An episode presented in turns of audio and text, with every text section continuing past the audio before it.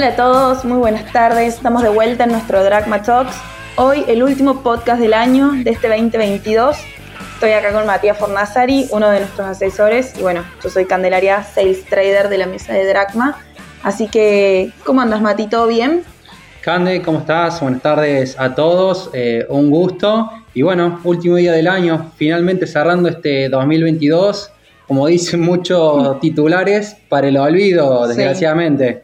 Pero bueno, trataremos de darle un poco un resumen de lo que estuvimos viendo durante el año, tanto en el mercado internacional como acá en el, en el local, para eh, ir sacando algunas conclusiones eh, y reflexionar sobre cómo posicionarnos y encarar el trabajo para el 2023. Sí, yo creo que este año, Mati, fue un año ultra desafiante para los mercados, a ver, renta fija y renta variable, y creo que muchos inversores van a estar contentos de dejarlo atrás este, a este año.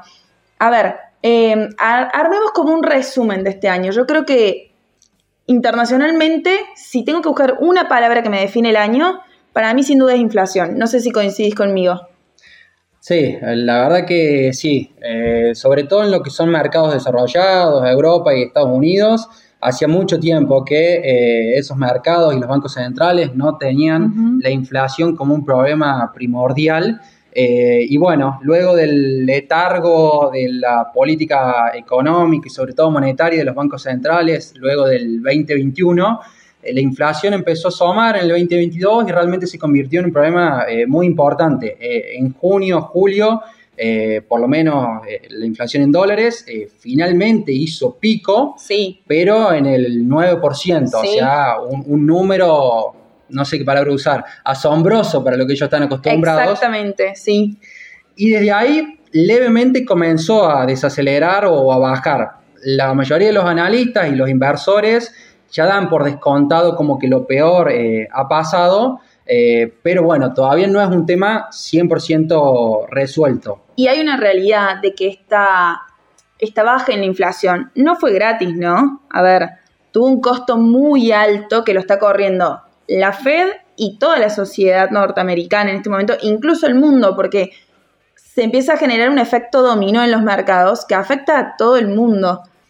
A ver, la Fed este año subió las tasas como, no sé si nunca lo había hecho, pero de una manera realmente muy agresiva que hacía muy muchos años que no lo veíamos en estas magnitudes.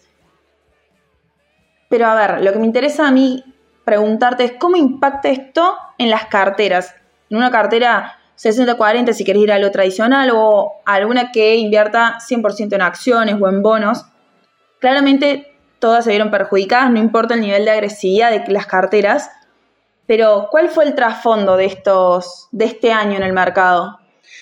Mira, eh, la verdad que creo que lo hemos venido comentando alrededor del año.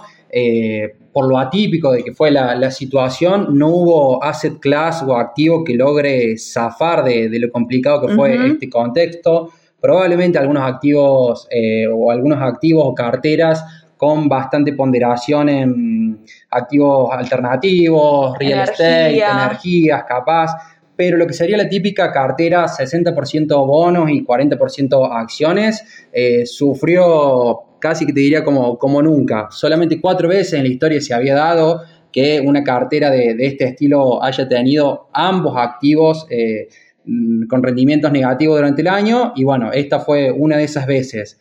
Para que nos demos una idea, eh, S&P terminando el año en menos 20% y el índice agregado de, bonos en menos 13%. La verdad que no, no, hubo casi dónde posicionarse para haber logrado tener un rendimiento neutro o positivo en el año. Sí, realmente creo que era una cuestión de o tenías la bola de cristal que sabías exactamente a qué activos ingresar o saliste golpeado como prácticamente todo el mercado. A ver, de todos los sectores del S&P, solo energía está terminando el año positivo.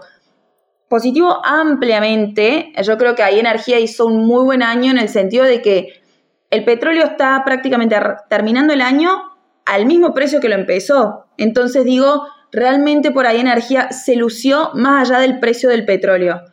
Sí, y con un factor geopolítico que por ahí para los analistas financieros, inversores, donde no, es su especialidad, eh, costaba anticiparlo, digamos, o preverlo en el armado de, una cartera típica.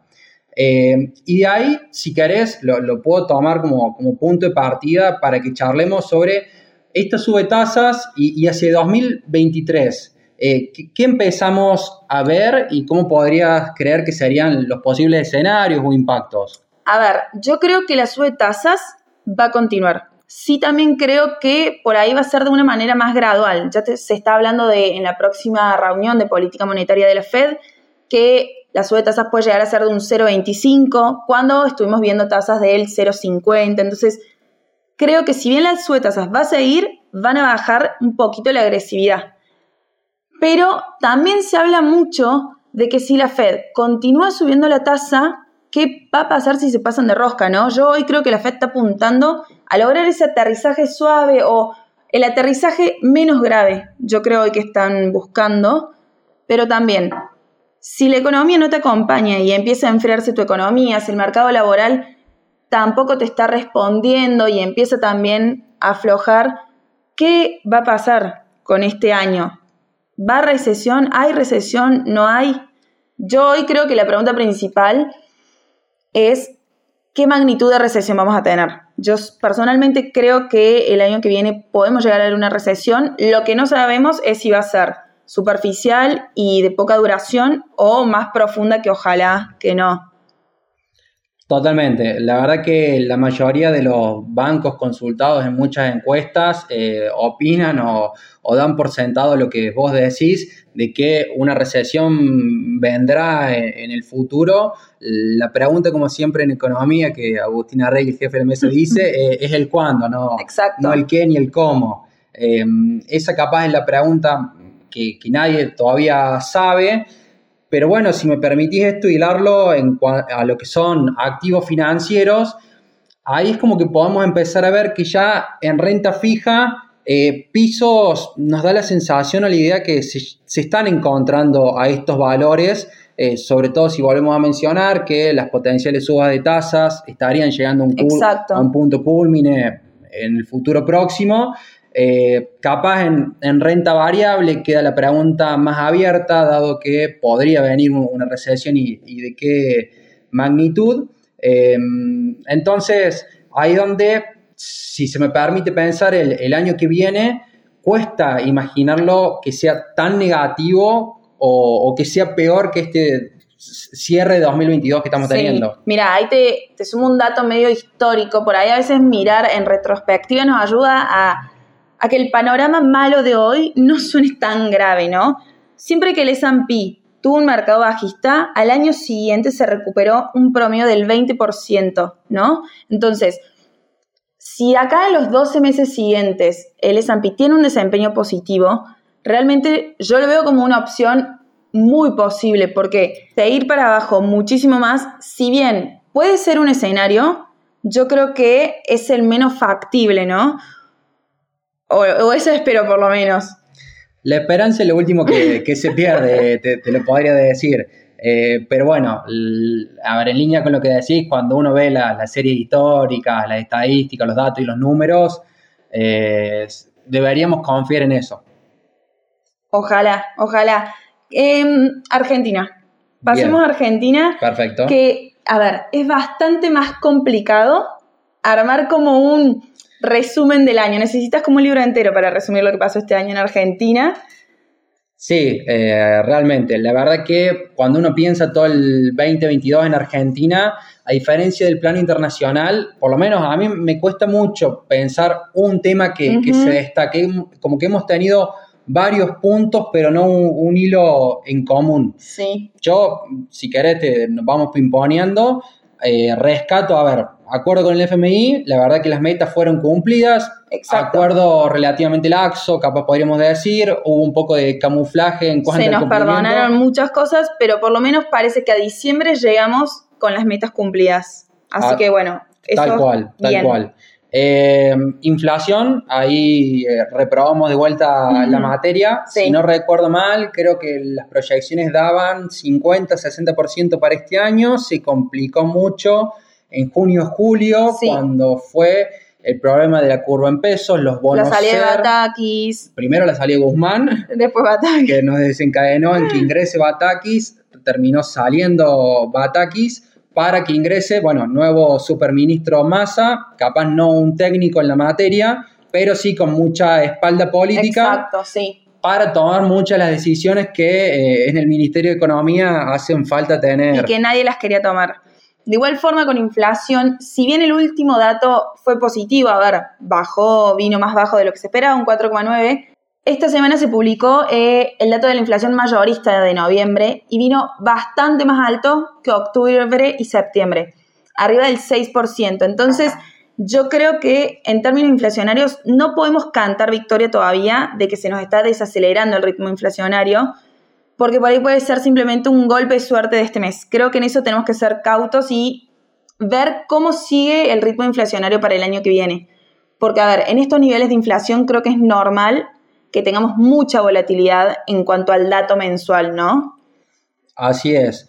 Eh, y, por ejemplo, te, agrego otro, otro de los datos, como que estuve analizando o, haciendo una conclusión para el año, es la brecha. La verdad que la brecha entre los tipos de cambio eh, recuerdo como abril-mayo, los mejores momentos donde rondó el 60-70%, probablemente con mucha liquidación del agro y alguna que otra eh, cuestión más, pero luego en promedio se mantuvo cerca del 100%, agosto como peor mes, tocando los 130%, ahí el mercado sospechado le apuntaba a una devaluación brusca, algún salto importante del tipo de cambio, no se dio, el gobierno sacó su programa dólar soja 1, luego lo, reeditó ahora en diciembre, logró calmar las aguas y hoy por hoy seguimos en un nivel de brecha 90, 100%. ¿La economía puede funcionar así? No.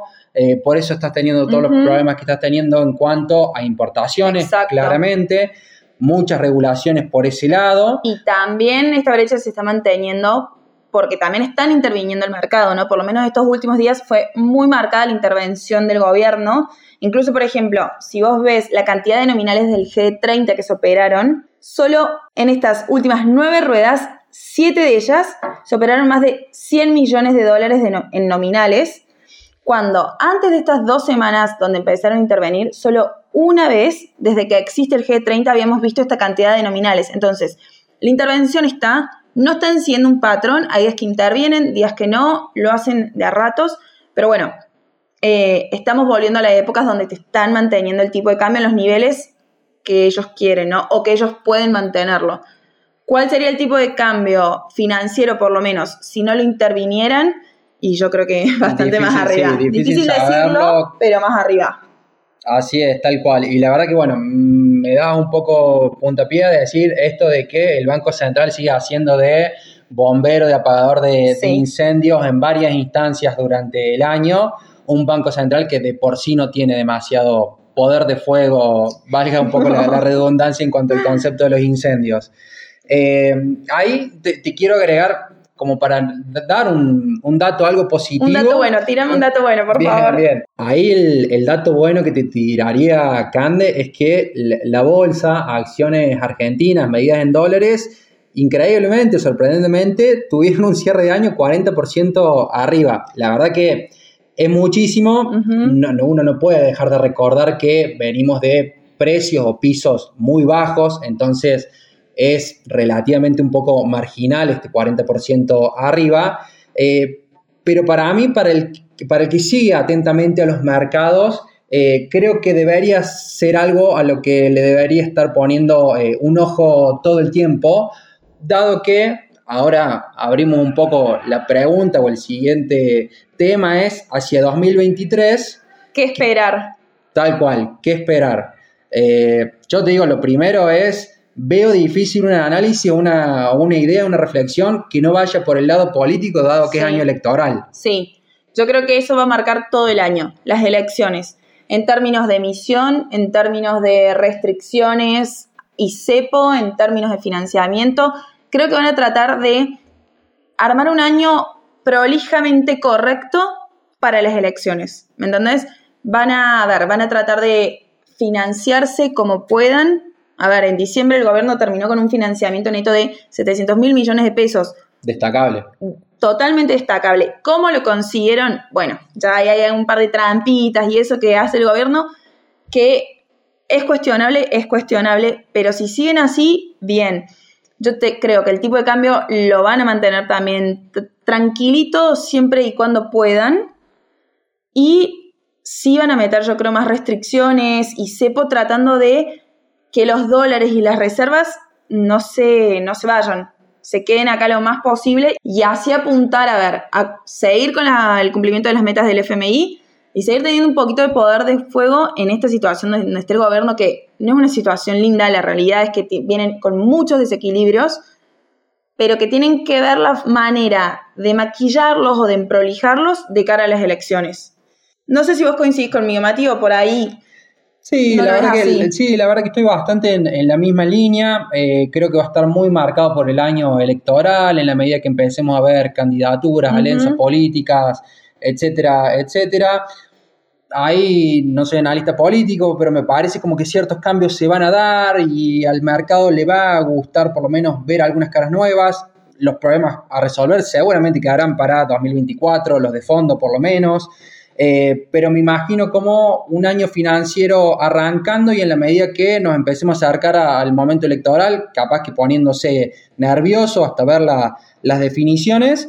Y un poco en cuanto a los temas que vos mencionabas, sí, me imagino que seguiremos con muchas regulaciones de, por medio, en importaciones, compra de, divisas, eh, un tipo de cambio oficial al menos, depreciándose o devaluándose de manera más paulatina o más desacelerada que la inflación, la inflación por lo menos el, ritmo que requiere para tener un, tipo de cambio real competitivo. Eh, así que lo veo bastante por ese lado. Inflación probablemente estemos cerca de vuelta en los 80, 90 y algo de puntos interanuales. Y tasas, me imagino que también deberán seguir relativamente en, en... altas. Sí, si bien ya han salido a decir que la intención no es seguir subiendo tasas como lo vimos durante varios meses este año. La realidad es que la tasa que tenemos ahora de alrededor del 70% es alta. Es una tasa alta. Entonces, si bien, si vos lo medís de manera real, sigue siendo negativa, por lo menos en la mayoría de los instrumentos con la cual la podés medir, sigue siendo una tasa bastante alta y yo creo que la van a mantener de esta manera. Cande, y como para ir concluyendo este podcast final de año, para, para 2023, en lo internacional, si me lo tuviera que, dentro de lo posible, resumir en algunas frases o ideas, ¿qué, me dirías? A ver, qué difícil, pero yo creo que en el 2022 lo que pasó fue que salieron a la luz todos los desequilibrios que venían por detrás del mercado. Se reventó un poquito la burbuja que se había armado con la pandemia y con las tech, las tasas cero y el dinero gratis claramente se terminó la inflación en niveles bajísimos ya no está más. Entonces creo que el 2022 sacó a la luz todos los desequilibrios que tenía el mercado y que el 2023 yo creo, o por lo menos espero, que se trate en volver a equilibrar todas esas cosas, organizar el mercado para que termine siendo más sólido a la larga. Y creo que se va a tratar de eso, de volver a embaucar todo lo que este año se salió de control. Por lo menos esa es la idea con la que yo me quiero quedar del mercado internacional. Pero ahora te lo refuto mucho más difícil. En Argentina, ¿con qué conclusión te quedas para este año y qué crees para el año que viene? En una frase. Bueno, me gusta tu conclusión de, del internacional. Eh, de Argentina, la verdad que bueno, 2022, como empezamos el podcast, para el olvido, eh, la verdad es esa.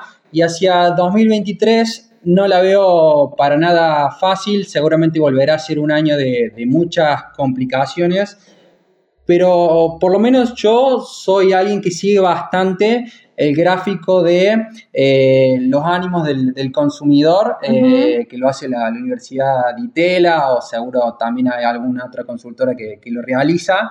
Y muestra que ya hace un tiempo que la Argentina está en pisos históricos, como lo estuvo en 2001 y en el 91, si no, 89, 91, si, si, no recuerdo mal. Y esos pisos siempre han sido momentos de, cambios. Entonces, para el inversor de largo plazo, eh, no dejo de ver como cierta expectativa eh, interesante o desde dónde armar fundamento. ¿Qué va a pasar? ¿Cómo lo, cómo lo va a pasar? En la Argentina. Nunca se sabe. No, la verdad que bola de cristal no, no tenemos. Eh, pero bueno, me guío bastante por, por esos datos, por esos gráficos. Creo que la sociedad algunos cambios va, a pedir o se van a hacer. Quedará durante el, año, veremos qué cambios se hacen y de qué magnitud y qué tanto sirven o no. Perfecto, Mati. Creo que coincido bastante con vos, así que bueno, espectacular. La verdad que me gustaría cerrar este podcast saludando a todos los que nos escuchan, el último podcast del año y más que agradecidos desde de que nos hayan acompañado todo el año y ojalá el año que viene, nada, sea un año de crecimiento para todos, lleno de éxitos y de felicidad y que todos tengan un excelente fin de año y que arranquen el 2023 con toda, ¿no? Así es. Muchas gracias a todos por escucharnos. Como siempre, quedamos a disposición. Nos pueden venir a visitar a nuestras oficinas, teléfonos de contacto o por redes sociales que también tratamos de estar bastante activos. En Instagram, LinkedIn, la verdad que todo, así que estamos a su disposición y nos vemos el viernes que viene. Los esperamos en nuestro Dragman Talks. Saludos.